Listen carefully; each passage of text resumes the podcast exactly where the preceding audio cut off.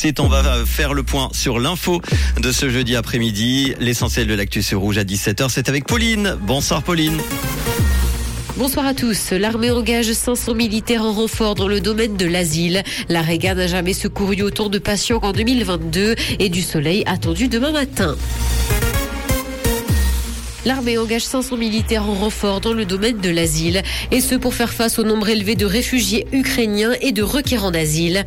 Et comme ce service d'appui dépasse les trois semaines, le Parlement doit donner son feu vert. Le secrétariat d'État aux migrations ne parvient pas à recruter suffisamment vite du personnel qualifié pour l'aménagement et l'exploitation des infrastructures. En attendant, c'est donc l'armée qui viendra à la rescousse.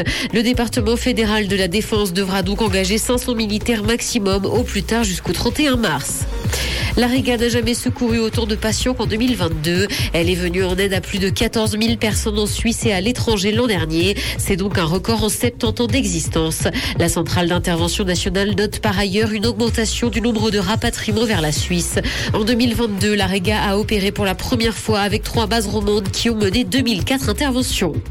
La Suisse est plus divisée entre riches et pauvres qu'entre jeunes et seniors. Même si les jeunes de la génération Z voient l'écart se creuser entre eux et les plus âgés, les Helvètes ne voient pas dans leur ensemble l'âge comme l'une des principales caractéristiques qui les divise. C'est ce qui ressort d'un sondage de la Maison des générations bernoises. 70% des sondés disent que la Suisse est de plus en plus divisée entre les personnes précarisées et les personnes aisées. Dans l'actualité internationale, justice, de lourdes peines de prison pour quatre complices de l'auteur de l'attentat de Vienne. Prévenus ont été condamnés à la réclusion criminelle à perpétuité dans la nuit de mercredi à jeudi par le tribunal de Vienne. Les quatre autres ont écopé de peines de 19 à 20 ans de prison. Quatre personnes ont été tuées et 23 autres ont été blessées dans la ville en 2020. Minecraft se réinvente en jeu de stratégie. Les fans de l'univers vont découvrir le 18 avril Minecraft Legends. Il s'agit d'une version combinant des éléments de jeu d'action et de stratégie en temps réel. Les joueurs pourront se livrer à une course à la construction d'un village et à la bases adverses.